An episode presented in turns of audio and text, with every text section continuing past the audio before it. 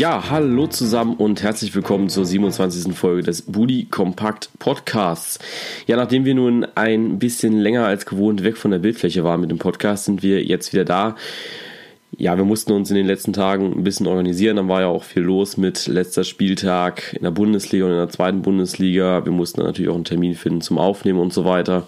Und wir haben jetzt so ein bisschen Zeit gefunden und diese Folge aufzunehmen ja, wir starten mit einer wirklich kleinen Folge, in der wir, auch wenn es jetzt schon ein bisschen länger her ist, den 34. Spieltag noch einmal ein bisschen zusammenfassen möchten, den wichtigsten, die wichtigsten Ergebnisse zusammenfassen für euch.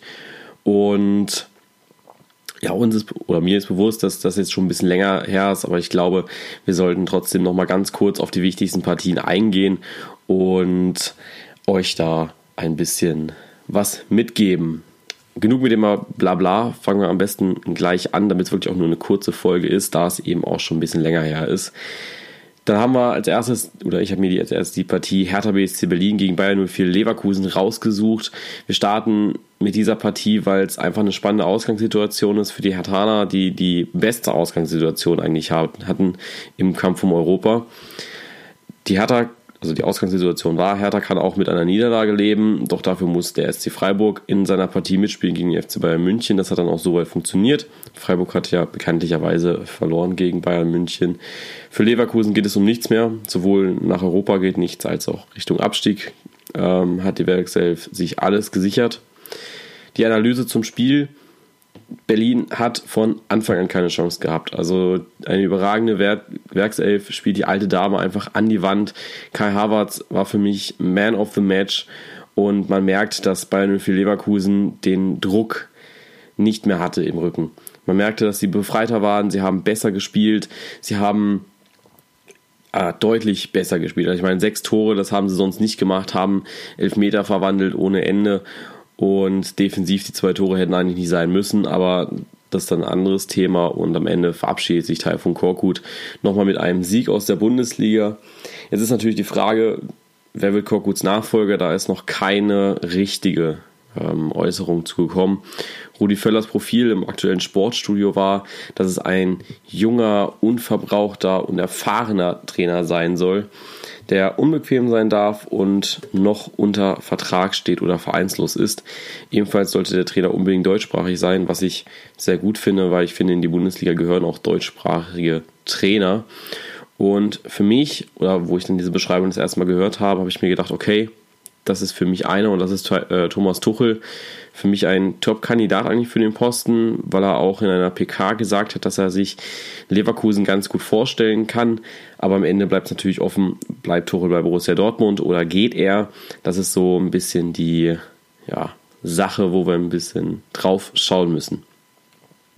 Jetzt die Situation für die Hertha nach der Niederlage war durch ja, die Niederlage vom SC Freiburg hat man eben Glück gehabt, dass man so noch in der Europa League Qualifikation gelandet ist, beziehungsweise durch den DFB-Pokalsieg vom Borussia Dortmund sich jetzt auch direkt für die Europa League qualifiziert hat. Der SC Freiburg muss jetzt in die Qualifikation, was den Freiburgern auch ganz recht ist, weil so hat man dann nochmal zwei Spiele, um sich zu überlegen, ob man dann doch noch mit dabei sein möchte. Kommen wir dann zum ersten FC Köln gegen den ersten FSV Mainz 05. Die Kölner qualifizieren sich direkt für die Europa League. Das ist ganz klar durch diesen 2-0-Sieg. Es war eine überragende Feier nach dem Abpfiff. Also die Fans stürmten sofort drauf. Modest wurde hochgehoben. Und da sind wir auch gleich beim größten Fragezeichen beim FC. Anthony Modest, bleibt er oder geht er? Er hat unter Tränen gesagt, dass er bleiben will. Und deswegen denke ich auch, und ich glaube, in diesem Interview hat man einfach gesehen, dass er nicht der Spieler ist, der jetzt den Verein verlassen möchte. Und ich glaube, dass er ähm, beim FC bleiben wird. Kommen wir nun zur Champions League Partie oder wo es um die Champions League ging. Das ist Borussia Dortmund gegen Werder Bremen. Ein für mich spannendes Spiel mit dem besseren Ende für Borussia Dortmund. Die Nullnummer in Augsburg von der TSG Hoffenheim sorgte dafür, dass Dortmund direkt in die Champions League kommt. Dortmund und Bremen kämpfen bis zur letzten Minute. Dortmund zeigt eine unglaubliche Moral, finde ich. Aber auch Bremen kommt sehr gut zurück, immer wieder. Am Ende für mich die bessere Platzierung Beziehung auch für Borussia Dortmund, da der BVB, glaube ich, die bessere Mannschaft international ist und am Ende ein, einen besseren Auftritt haben wird in der Champions League als die TSG Hoffenheim. Die TSG Hoffenheim kann dann so im, in der Qualifikation auch so ein bisschen gucken, wie gut sind wir, wie gut können wir das jetzt auch abschätzen. Und so hat man, glaube ich, auch am Ende eine ja, viel bessere Ausgangssituation auch für die äh, Hoffenheimer kommen wir nun zur Partie, wo es um die Relegation ging. Das Endspiel in der Bundesliga um die Relegation. Und da, ja, wie soll es einer sein? Der Hamburger SV gegen den VfL Wolfsburg. Wolfsburg macht in der ersten Halbzeit sehr viel. Über, mm, ja, macht die erste Halbzeit mehr, viel mehr und müsste eigentlich mehr Tore machen als das 1-0 durch einen Fehler von Philipp Wolscheid. Keine HSV kontern und der äh, Kostic kann das Tor machen unglaublich bitter in dem Moment, einfach für Wolfsburg, weil sie da noch raus waren aus der Partie. Hamburg kommt besser rein und Gisto beweist nachlauf sogar das nächste perfekte Händchen bei einer Einwechslung. Luca Waldschmidt kommt rein, macht das Tor und bewahrt den HSV vor der nächsten Relegation. Einfach unglaublich diese Geschichte, Luca Waldschmidt. Ich glaube, so viele Einsätze hat er gar nicht gehabt. Und dann kommt er rein, macht das Tor und dann sitzt das Ding. Ähm, der HSV direkter Klassenerhalt und die Wolfsburger müssen gegen Braunschweig in die Relegation. Wolfsburg, ja, gegen Braunschweig, das hatten wir dann am Donnerstag gehabt. Und der Erstligist setzt sich mit einem 1 zu 0 durch. Also auf die Relegation möchte ich auch noch kurz drauf eingehen und dann ist die Folge auch schon rum. Der Erstligist setzt sich mit einem 1 zu 0 durch. Elfmeter, ja oder nein? Gomez Handspiel abpfeifen.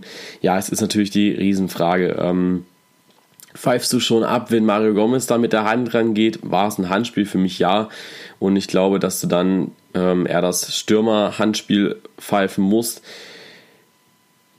Er hat es nicht gepfiffen, dann ist natürlich die nächste Frage, muss man das pfeifen von dem Braunschweiger? Und auch da glaube ich, eher weniger. Also die Hand war schon auf dem Weg Richtung Körper. Es ist ein bisschen ungeschickt natürlich in dem Moment, weil er die Hand dann noch eben hat. Am Ende ist, das, ist es der positive Ausgang für die Wolfsburger. Also es gibt Elfmeter. Äh, Gomez macht das Ding rein und es steht 1 zu 0 und dieses 1 zu 0, das ja, führen die bis zum Ende eben durch. Für mich ist dann natürlich die Frage Videobeweis. Das haben sie dann auch in der, ich glaube, Halbzeitpause sogar schon besprochen gehabt oder danach ja, auch das sind wieder so Szenen. Natürlich, die Fußballromantik geht dann eben verloren, wenn so eine Szene dann eben, ja, für die Falschen entschieden wird. Aber am Ende muss man halt auch sagen, jetzt steigt vielleicht eine Mannschaft auf, die es sich verdient hätte. Und man muss auch sagen, dass der VfL Wolfsburg keine gute Saison gespielt hat, Braunschweig eine überragende Saison gespielt hat. Ähm, durch eigenes Versagen am Ende ja, auf diesem Relegationsplatz gelandet ist, hätte man gegen Bielefeld nicht so verloren, hätte man davor ein paar Spiele nicht die Punkte liegen gelassen, dann wäre man jetzt vielleicht auch direkt aufgestiegen. Aber am Ende steigt jetzt vielleicht die bessere Mannschaft nicht auf und Wolfsburg kann noch ein Jahr in der Bundesliga bleiben. Also auf jeden Fall ein Jahr in der Bundesliga bleiben. Und was mir so ein bisschen aufgefallen ist, diese Überschätzung der Wolfsburger. Die Davi hatten in einem Interview danach gesagt, dass sie klar die bessere Mannschaft waren und ja total überlegen gespielt haben. Für mich eigentlich eher nicht der Fall. Ich fand, dass der VfW Wolfsburg die äh, schlechtere Mannschaft war und Braunschweig besser aufgespielt hat, besser ja, gegengesteuert ist. Und am Ende muss ich sagen, dass Eintracht Braunschweig das Spiel er hätte gewinnen müssen. Ja, jetzt muss man natürlich auf Montag schauen und da würde ich ganz klar sagen, dass in Braunschweig wird die Hütte brennen. Also das gibt keinen anderen äh, ja, Weg dorthin, dass jetzt diese Hütte brennt. Und ich glaube, dass Eintracht Braunschweig da nochmal gut aufspielen wird, aber am Ende ja, entweder macht Wolfsburg nochmal ein Auswärtstor und dann ist es wahrscheinlich schon vorbei oder Braunschweig kann nochmal sich in die Verlängerung retten. Eins von den beiden ist am wahrscheinlichsten. Ich glaube aber nicht, dass der VfL Wolfsburg das Ding gewinnen wird in Braunschweig. Ja, das war das Schlusswort für die 27. Folge des Podcasts. Jetzt natürlich die Frage, wie geht es in der Sommerpause weiter? Ähm, in den nächsten Folgen werden wir einen Rückblick machen auf die abgelaufene Bundesliga-Saison. Das heißt, wir gehen auf die Erwartungen ein vor der Saison. Also was äh, waren die Erwartungen vor der Saison zu den einzelnen Mannschaften? Haben sie die erreicht? Wie war die Saison über? Und was muss passieren jetzt im Sommer, dass es dann ja, im nächsten Jahr besser läuft, genauso gut läuft? Oder was muss auch passieren, damit es schlechter läuft eventuell. Ja, danach haben wir verschiedene Themen im Petto, die wir besprechen werden. Und natürlich auch hier wieder, wenn ihr Ideen habt, was wir jetzt in der Sommerpause machen können im Podcast, dann schreibt ihr uns sehr gerne und wir werden diese Themen bei uns einbinden.